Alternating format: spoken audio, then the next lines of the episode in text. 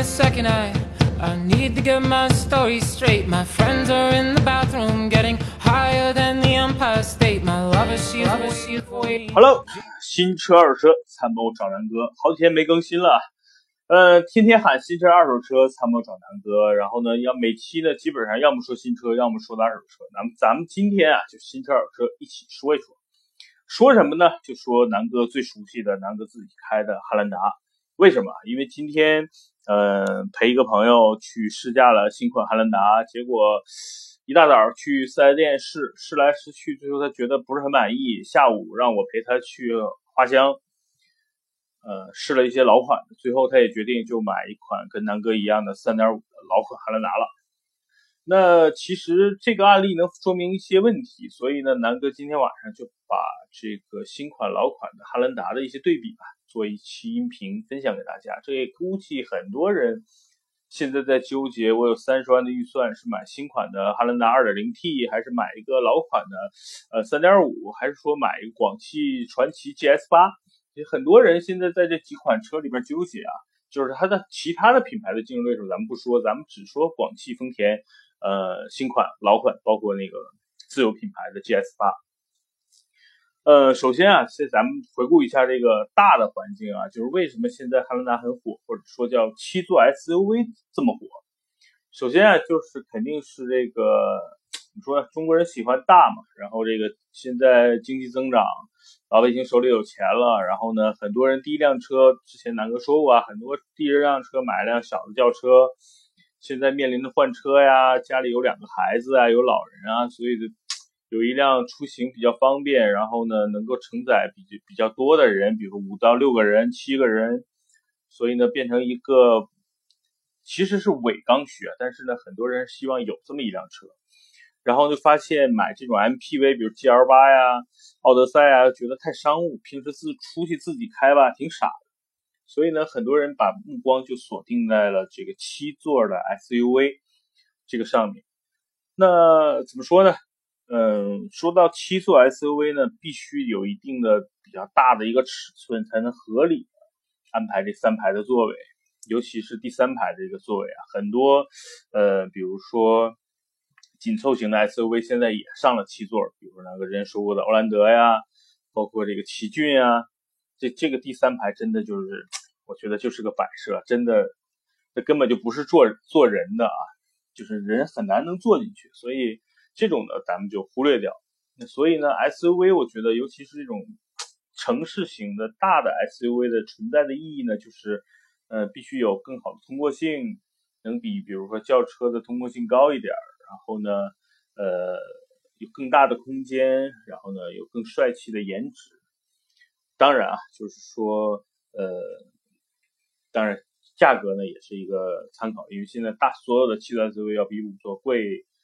百分之二十左右哈，当然了，就是说这个七座 SUV 并不是说咱们现在才有的，其实在我记着八十年代、九十年代，就是一九八零年以后，陆陆续续呢，就是丰田的什么陆巡啊、帕杰罗呀，然后这个普拉多呀，基本上都是可以坐六到呃六个人啊、七个人的。但是呢，那些硬派越野车第三排基本上坐起来很不舒服，因为它这个悬架啊什么都是未来用来这个越野。然后呢，油耗也很高。这些车当时都是这些政府机关呀，包括这个，嗯，一些比如勘探呀这些这些来用的。所以呢，很多家庭呢对这类车呢基本上没有设计。然后呢，两千年初啊，比如说，呃，我记得最早有七座 SUV 的呢，应该是奥迪的 Q7，然后呢，路虎的发现。那个时候呢，这两这两个车也有七座，但是。这类车的用户对七座的要求又比较低，那个时候买这些车更重要的其实就是为了这个装逼用啊，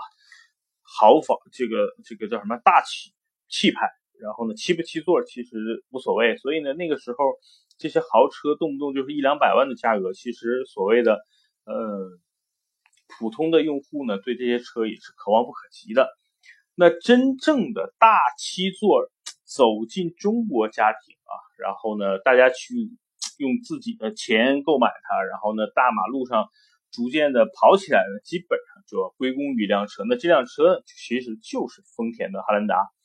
呃，零七年前后啊，这款车是在美国上市，然后呢，同年啊，这款车就有有以这个进口的形式在国内就开始销售了。当时呢，我印象中应该也是三十多万。然后呢，那个时候引入中国的其实就是美国市场最主流的那款三点五的，就是现在南哥开的这款车啊，三点五 V 六的这款发动机的车。然后，呃，其实第一代的样子跟目前第二代、第三代变化不大。然后这款车呢，在美国当时销量也是非常好，就是呃城市型七座 SUV，它不算全尺寸，它算是呃中型。呃，所以呢，就是在美国卖的很好，但是美国大家知道，就是排量至上嘛，所以当时在美国呢，是以3.5为主要的销售车型，然后引入到国内呢，就是因为3.5的排量，所以呢关税很高，然后价格很贵，那个时候并不多见啊。但是呢，就是很多人去关注了这款车，也路上也会经常能见到这款车了。呃呃，3.5 V6，然后五 AT。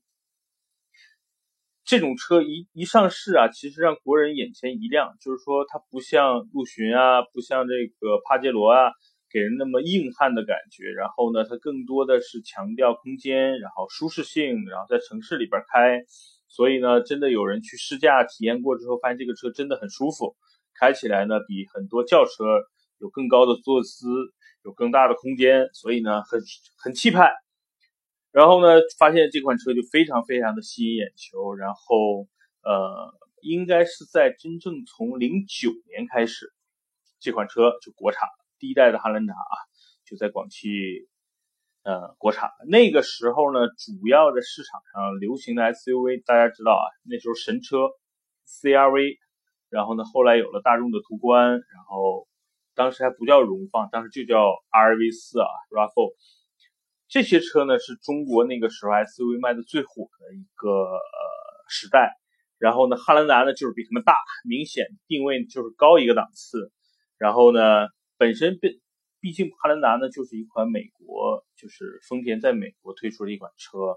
然后呢主打就是美国市场，所以它适不适合中国呢？其实。一旦一上市啊，还真的是挺适合。为什么？因为当时汉兰达呢，针对中国市场啊，推了这个2.7排量的这个汉兰达，然后呢，美国那个时候也有2.7，但是它不是在美国2.7不是主要销售的车型，3.5是主要的。然后在了国内呢，他拿了一个2.7排量的四驱的四缸的发动机啊，在国内开始卖，哎，卖的还不错。然后呢，因为价格呢比3.5的便宜了差不多十多万。然后呢，油耗呢，消费税都更低，比较符合中国人的一个需求，所以那个时候卖的最好的就是二点七的这个汉兰达啊，那个时候就开始，哎呀，市场上火的一塌糊涂。然后，呃，这就是汉兰达的一个发迹史，就是从零七年开始，啊，零九年开始国产，零七年是以进口的形式引入国内，然后呢，在一二年的时候。呃，做了这个中期的一个改款，实际上就是把前灯、后灯和一些内饰的一些细节做了一些改款，本身的所有的动力啊，包括这个呃悬架呀，包括价格基本上没有什么变化。然后呃，真正的国在第二代，相当于在在这个换代，就是去年呃二零应该是二零一五年底、二零一六年，然后完成的换代。同同样啊，这款车在美国也同步，呃，应该比中国早，呃，换代。然后在美国主要销售呢也是3.5的一个排量，然后国内呢现在主推的就是 2.0T，呃，卖的火火爆到什么程度大家就不用说了。然后，呃，这就是汉兰达在中国的一个成长史。那一句话总结吧，汉兰达就是本身的这个车就是在美国市场投放，然后在美国市场卖的非常火。然后呢，过了这么一段时间，引入到国内，然后发现也非常符合中国人的一个审美跟需求，所以在中国市场也这么一炮而红了。所以这就是新款老款汉兰达的一个呃历史。那七座 SUV 这么火，现在锋兰汉兰达呢又是所有品牌的这么一个呃标杆儿，所以呢很多人呢就是把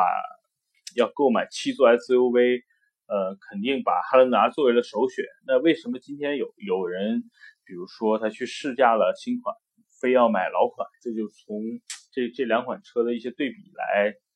呃，来阐述吧。那南哥先简单说吧，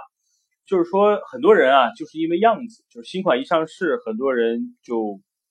发现，哎呀，这个可能不是我的菜了。然后呢，我还是买一款老款的汉兰达吧。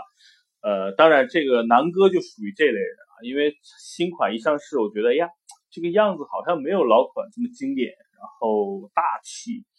那新款的给人给人的视觉冲击呢，反而比老款感觉要低一些、矮一些，然后那个气场不如上一代那么足。所以南哥呢，当时就是因为这个原因，这是其中一个。第二呢，就是说我觉得买二手的呢，性价比更高，我可以同样的价格买一个更高排量的这个车型。所以呢，南哥当时就毫不犹豫，正好就碰上了一款，呃，这个车，南哥就买了一款。所以呢，就是说，呃。从样子上是很多人放弃新款，然后而改去买老款的，就是呃比较泛泛的一个因素。第二个可能就是有的人觉得老款比较成熟技术，然后很多人不喜欢涡轮增压，所以呢呃去选择老款。那新款老款，咱们抛开价格因素，因为本身二手车跟新车在价格上肯定是二手车性价比更高嘛。咱们抛开价格因素，然后咱们说说，呃，新旧两代的汉兰达内饰，然后外观，包括呃驾驶感受的一些体验吧。那咱们就拿呃南，因为南哥对三点五的最熟嘛，那咱们就拿上一代的三点五的四驱的汉兰达来对比现在市场上卖的最火爆的，就是二点零 T 四驱豪华版这款车，定价应该是二十九万九，就是三十万这款车啊。咱们做一个呃对比吧。那南哥先说这个内饰，那这个就不用多说。那新款真的是比老款提升的一个年代啊，就是感觉一坐在老款汉兰达里，呃，南哥就会觉得这是一辆工具车，然后这是一辆有着丰富的阅历的，然后有着非常丰富的岁月的痕迹的一款车。因为这款车无论是从用料还是到这个内饰的设计。就透露着那么塑料，因为整体所有的你能见到的这些内饰都是以塑料件为主，然后所有的按键呀，包括这个呃驾驶舱的这个护板呀，基本上都是浓浓的塑料。所以呢，其实老款在这个味道上，你坐这车里就会闻到浓浓的这个塑料的味道。然后呢，该软的地方它比较硬，该硬的地方它还是很硬。所以呢。上一代的汉兰达在内饰上的真的是比较糙，然后，呃，跟普拉多有点像，就确实很硬，很硬派。然后呢，这是说这个内饰，然后说配置吧，就是上一代的汉兰达呢，其实还不错，就是从这个配置的设计上，因为呃，汉兰达是最早，我印象中就是南哥见过的最早用两块屏的一款车啊。就是上一代只要是豪华版以上，就是豪华导航版，基本上这个车都有两块屏。虽然有一块屏特别小，跟一个豆腐块一样啊。然后南哥现在也在主要用那块那个那个屏来看整个的油耗、行驶里程，然后这个倒车影像都是接到那个小屏上的啊。另外一块大屏呢，就是能显示一些多媒体的信息，包括导航等等啊。那南哥都是换了，最后后期都换了这个飞鸽的导航，所以呃。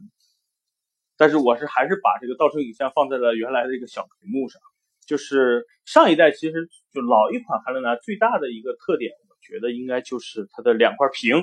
给人比较感觉这个廉价的内饰之外，唯一的这么一点欣慰就是，哎，两块屏还是比较拉风的。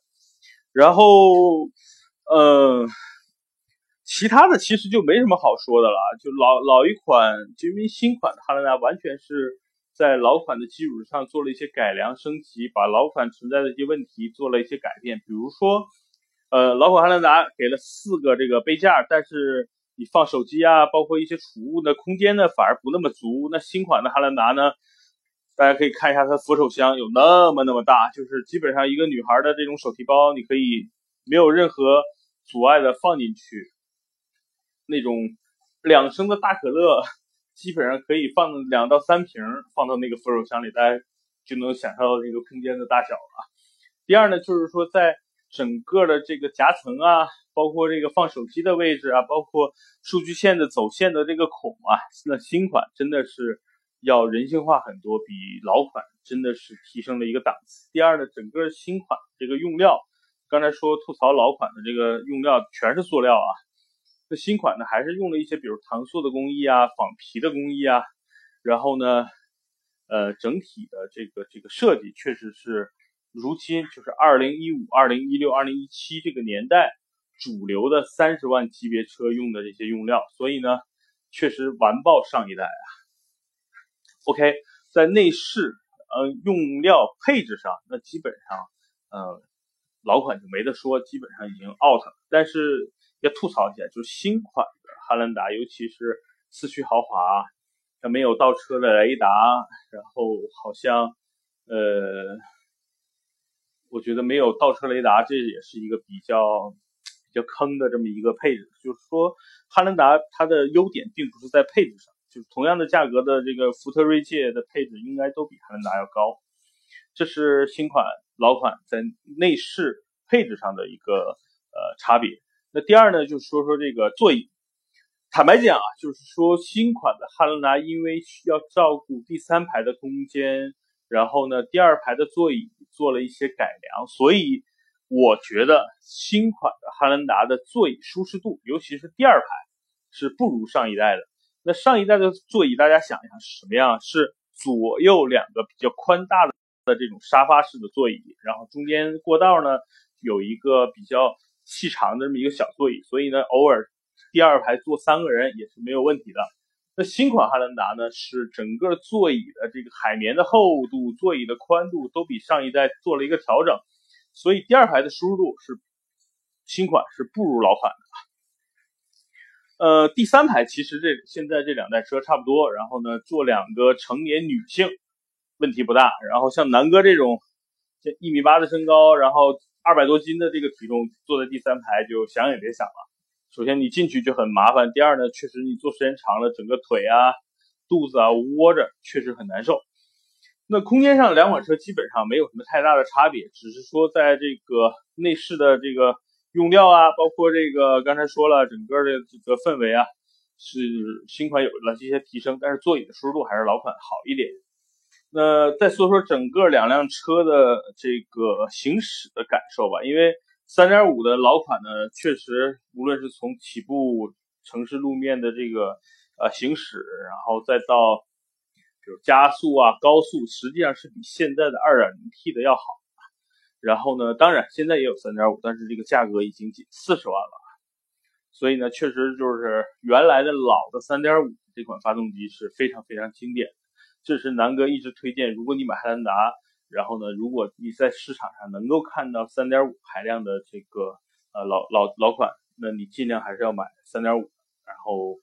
呃，二点七的问题是在于这样啊，就整个二点七，如果你现在去开，你也会觉得比现在二点零的 T 的这款发这个车，尤其是起步阶段，然后呢，在低于七十吧，差不多低是低于七十公里的这个速度上呢，你会觉得。老款的更好开，为什么？因为整个2.7的那个发动机，包括它的当时应该是，呃，5AT 还是 6AT 啊？一个变速箱来说呢，在整个起步，然后呢，再到这个六十七十左右的速度，老款是很轻快的。新款的毕竟是涡轮增压发动机，起步的时候相对来说有点肉，毕竟是2.0 2.0排量嘛。然后，但是只要过了这个六十七十的速度啊，当然这个二点零 T 的还是要完爆原来二点七的。那只是说，如果你在日常行驶，老款的亮亮点就是二点七也比较轻快。如果是在市区开，但是这两款车最大的提升就是新款最大的提升是整个的静音，然后这个底盘的调教完全是要比上一代好非常非常多。因为上一代无论是二点七、三点五，你发动机踩的时候的这个。尤其发动机的这个嘶吼的声音，你是听得非常清晰的。第二呢，是在比如匀速七八十的，在这种城市路面，我指的是非常好的路面，胎噪啊，包括这个风阻啊，这个这个这个风的噪音啊，还是比较大的。所以老款汉兰达呢，其实开起来的这个质感是不如新款的。新款整个隔音，包括这个悬架，包括这个滤震，是比老款要好很多的。这是为什么？这个呃，新汉兰达更像是一一辆欧美系的啊，尤其特别像欧美系的这种这种车的一个感觉。然后老款汉兰达明显的就是日本车，就是整个悬架很软很舒适，但是隔音一般，然后呢行驶质感一般。呃，再说这两款车的油耗吧，其实2.7老款2.7、3.5的油耗呢，呃，差不多都是在十个油左右。然后呢，其实2.7跟3.5的油耗差别并不大，然后尤其跑高速，3.5的好像要比2.7的更省一点，呃，基本上差不多啊。基本上南哥二3.5的这个油耗呢，基本上是在北京如果堵车，差不多11到12，然后正常的这个。比如说五环的城市快速路呢，呃，油耗呢差不多在九点五到十，然后呢综合来说就是十点五到十一平均啊，呃，二点七原来我朋友开呢也差不多是这个数值，然后新款的二点零 T，很多人反映油耗比较高，我估计呢更多是在城市行驶，尤其经常走走停停，那这款车加上车重比较重。那正常的油耗应该跟现在差不多，就是差不多在十一个上下，所以呢，新款在油耗上并没有什么太大的优势啊。OK，那就是在内饰跟比如说这个空间，包括行驶质感，这是新旧两款的一个对比。那为什么我在刚才说扣到咱们今天我南哥的开头啊？为什么我这个朋友最后就不买新款，他要买老款呢？就是因为两个原因。第一呢，在外观上，因为他我南哥之前吐槽过新款汉兰达，感觉视觉冲击上虽然很漂亮，然后呢也很有这种运动感，但是呢就是在视觉的感官上，新款没有老款高，然后呢感觉这个车会比较矮，尤其从汽车这个屁股看看上去啊，车呢感觉没原来的老款那么高大威猛，所以呢这是一个因素。第二呢就是。我这个朋友试驾的 2.0T 的发动机，觉得确实他不是特别满意，因为他以前开的是什么车，大家可以理解了。这哥们儿呢，之前开的是宝马320，老款的320啊，呃，基本上是属于地板油这种。那现在他换车呢，你想想再去开 2.0T 的汉兰达，他一定会觉得，哎呀，不如他3.0，就是 2.0T 的这个原来的宝马320开的这么。爆发性啊，输出啊，操控啊那么好，所以呢觉得，哎呀，这个 2.0T 不是他的菜。然后呢，3.5现在的新款又特别贵，他就觉得哎呀不是很合适。毕竟是第二辆车，他偶尔呢开一开，然后主要的家里呢还是属于他平时还是主要开那个320。然后呃这款车呢只是说可能周末呀或者家里有客人了才开这辆车，所以他觉得哎呀就没必要花这么多钱买这么个车了，那就买二手吧。其实它对于动力啊，包括这个包，它对于内饰啊、配置啊，包括这个呃外观啊，其实我觉得最后呢，可能他就会觉得都不重要了，因为毕竟不是每天都要开的车，所以呢，最后综合考虑还是买二手。所以这是这是在这个新款老款对比之间的一些优势。那就是说，呃，举个例子啊，就是现在如果你在纠结买新款还是老款，我觉得第一呢要看你的预算。第二呢是看你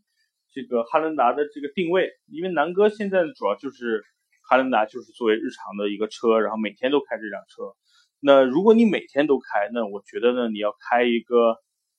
二手的，你一定要买三点五，因为二点七的尤其跑高速啊，超过七十的速还不用高速，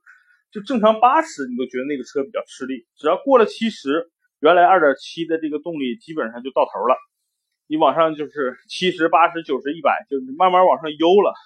所以呢那款发动机的动力确实比较弱。原来有什么爬坡门啊，虽然没有爬坡门的那种那么夸张的，我估计都是这个 竞争对手搞的。但是确实那个动力一般。但是三点五你会觉得你八十一百二一百五，包括南哥最多开到过一百八，呃，稳稳的啊，动力输出源源不源，比较绵绵不断。所以呢，还是值得。推荐三点五，因为价格上呢，你现在买老款的三点五，基本上都是在二十三四万以内，不管是一三年还是这个一二年的，基本上都已经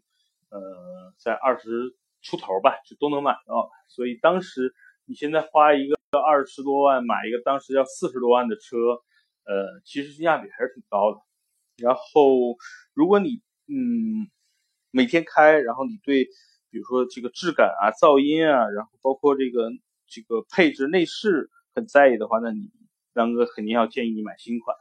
因为确实老款有它的问题，就是在于呃用料太糙，然后呢行驶品质确实不如新款这么好。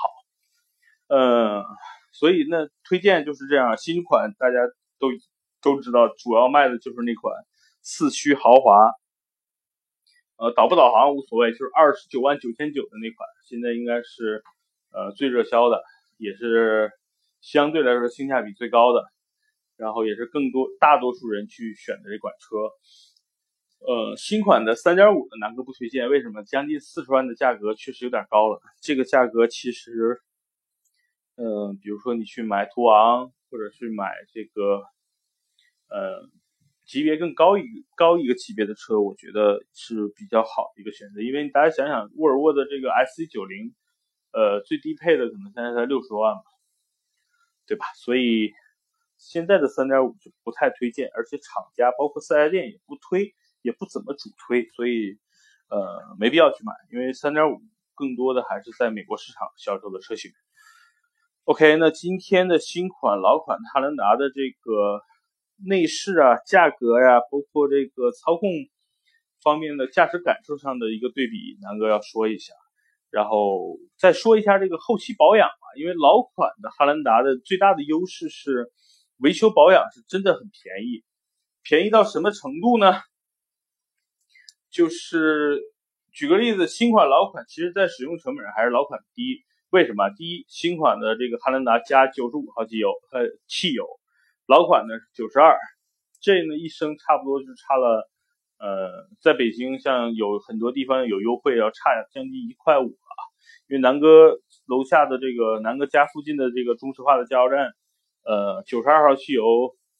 每升优惠一块，现在呢基本上就是五块钱一升优惠完，然后呢九十五号呢是差不多六块三，所以每升现在差了一块三毛钱。然后这是第一个。在日常这个油上，老款的更便宜。第二呢，就是保养，老款的二点，无论是二点七、三点五，你去四 S 店保养，小保养应该不超过六百块，就差不多五六百的这个水平。所以大家想想，你去正常四 S 店的，比如说你你广本的思域啊，十几万的车也差不多每次小保养也要这个价。所以，呃，老汉兰达首先呢，做工确实很好。然后也不会出什么毛病，然后日常的养护、维护、配件，包括这个呃维修保养都很便宜，所以呢，养这辆车是非常省心的。新款相对娇贵一点，然后配件啊，包括这个每次的保养啊，相对要都要比这个老款要贵一些啊。所以你如果是一个看重性价比，然后比较在意这些价格的啊。那我觉得老款的二手的是一个比较好的选择。那现在差不多就是一二年以后的，就是呃改款之后的二手的老汉兰达，就是灯是这个呃长条灯的，基本上二点七的价格应该是在十六万到二十万之间，就是看新旧程度跟里程数了。然后三点五差不多是在二十一二万到二十四五万之间。基本上不会有超过二十五万的汉兰达了，所以呢，这是性价比比较高的二手的一个价格区间。那新车就不用说了，基本上现在没什么优惠，然后都是从二十六七万，然后到差不多四十万这个区间。然后很多朋友现在在纠结是不是要买这个传奇 GS 八，其实南哥推荐啊，GS 八也是值得入手。就是很多人觉得买二手车不靠谱，然后呢。又比较喜欢汉兰达这个车，但是又觉得这个目前汉兰达的售价比较贵。那我觉得呢，GS 八是一个很好的替代品。为什么？首先呢，一个厂子、一个工厂出来的都是广汽丰田呃出来的东西。然后呢，其实南哥自己看了很多资料，我觉得呃，广汽传祺的 GS 八就是在老款汉兰达的这个平台。要包括底盘、悬架，然后这个整体空间衍生出来的车，它是用了更新、更高的配置，然后更好的内饰，然后呢，用了这个广汽传祺自己搞出来的这么 2.0T 的这么一个呃发动机，呃，包括爱信的变速箱，这么这么传出来的这么一辆车，从外观到内饰，再到整个动力，我觉得是非常非常，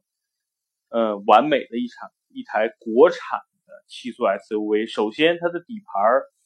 不是自己研发出来的，而是在老款的汉兰达基础上升级出来的，对吧？所以这个呢，就保证了这整个车的悬架，包括这个底盘的这么一个保证。第二呢，就是广汽，大家知道，整个广汽集团、上汽集团做车还是非常靠谱的。所以呢，呃，GS 八现在又有一个比较给力的价格，虽然只是车可能比较难定啊。之前南哥说过，是因为变速箱的这个产能导致了这个，呃，目前 GS 八的这个呃产能比较低，所以很多人订的车可能需要等那么一段时间才能提到。然后现在在北京呢，你在这个马路上也会经常能看见 GS 八了，说明整个市场的接受度还是不错的。然后那辆车南哥之前试驾过，动力呢也不错，你不能说多牛逼，但是呢足够用。第二呢就是内饰确实比新款汉兰达还要好，空间上呢跟现在的汉兰达基本上差不多。然后所以呢就是如果你就是二十万左右的预算又不想买二手的汉兰达，我觉得你就去买广汽传祺 GS 八，很值得推荐。好吧，那今天呢，就是把南哥推荐的这这，其实一家的车啊，老汉兰达、新款汉兰达，包括 GS 八，呃，做了一个对比吧。然后正好今天也去试驾了，然后朋友最后的，我这个朋友最后的结论呢，就是要买跟南哥一样的老款二手的汉兰达3.5，然后呢，作为家里的第二辆车，然后偶尔呢，这个出去跑跑长途，出去玩一玩。然后他也不会去天天开，所以他觉得他他的决定是这样的。那很多的听友呢，我就给大家一个意见吧，就是你如果不想买二手车，呃，预算有限，不要去买其他的 SUV，我觉得你就买 GS 八就就可以了。然后呢，那如果买新款汉兰达呢，呃，可能唯一的我觉得现在就是价格比较高，也主要是没优惠。其实汉兰达定价也还可以接受。就是差不多三十万、三十三万左右吧，落地。然后二点七、二点零 T 四驱豪华那款是值得入手的。好吧，那今天的节目呢，嘚啵嘚啵也差不多半个小时了。那今天节目就到这儿。新车二手车参谋找南哥，祝大家晚安。然后南哥的微信是幺六九幺八幺六六。再说一遍啊，南哥的微信是。幺六九幺八幺六六，新浪微博是郑楠楠。如果大家有什么问题，随时可以在这个音频的下方评论，然后呢，呃，或者是加南哥的微信、新浪微博，然后随时沟通，好吧？如果觉得这条音频对你有用，希望你分享到你的朋友圈，然后呢，帮助更多的人在选车，呃，上有一些呃指导的指导性的建议，好吧？那谢谢大家，晚安。这期节目就到这儿，拜拜。Sunglasses asking 'bout a scar, and I know I gave it to you months ago. I know you're trying to forget.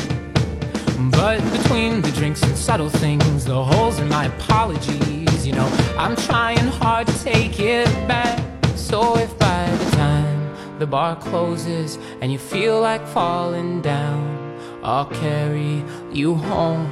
tonight.